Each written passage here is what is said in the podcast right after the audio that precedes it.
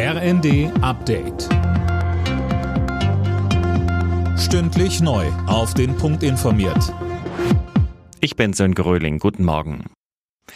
Der Weg für einen NATO-Beitritt Schwedens ist frei.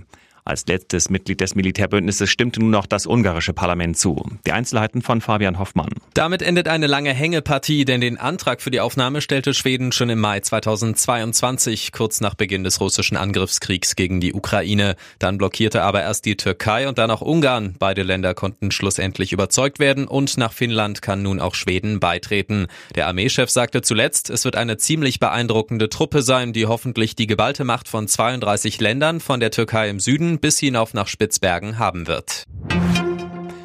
Wärmepumpe statt Öl- oder Gasheizung. Dafür gibt es jetzt eine Förderung vom Staat. Mindestens 30 Prozent der Kosten sollen übernommen werden. Die Unterstützung kann aber auch höher ausfallen, etwa bei niedrigem Einkommen. Die Förderung kann jetzt bei der staatlichen Förderbank KfW beantragt werden.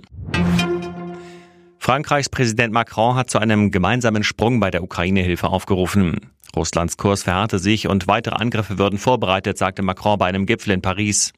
Außerdem schloss er für die Zukunft nicht aus, westliche Soldaten in die Ukraine zu entsenden. Bundeskanzler Scholz war auch beim Gipfel dabei. Er hatte zuvor erklärt, weiter keine Taurus-Marschflugkörper an die Ukraine zu liefern. Kritik daran kommt aus der FDP.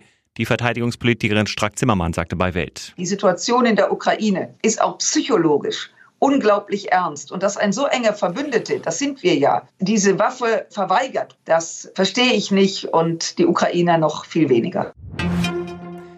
Die US-Mondsonde Odysseus hat ihre ersten Fotos vom Mond gesendet. Zu sehen ist unter anderem ein großer Krater auf der Oberfläche. Eigentlich soll die Sonde Daten vom Mond sammeln, das könnte aber scheitern. Nach der missglückten Landung am Donnerstag droht heute der Stromausfall. Max Eberl wird neuer Sportboss beim FC Bayern. Das hat der Aufsichtsrat des Rekordmeisters einstimmig beschlossen. Eberl galt als Wunschkandidat von Uli Hoeneß und soll neben der Nachfolgesuche für Trainer Thomas Tuchel jetzt den Umbruch in der Mannschaft vorantreiben.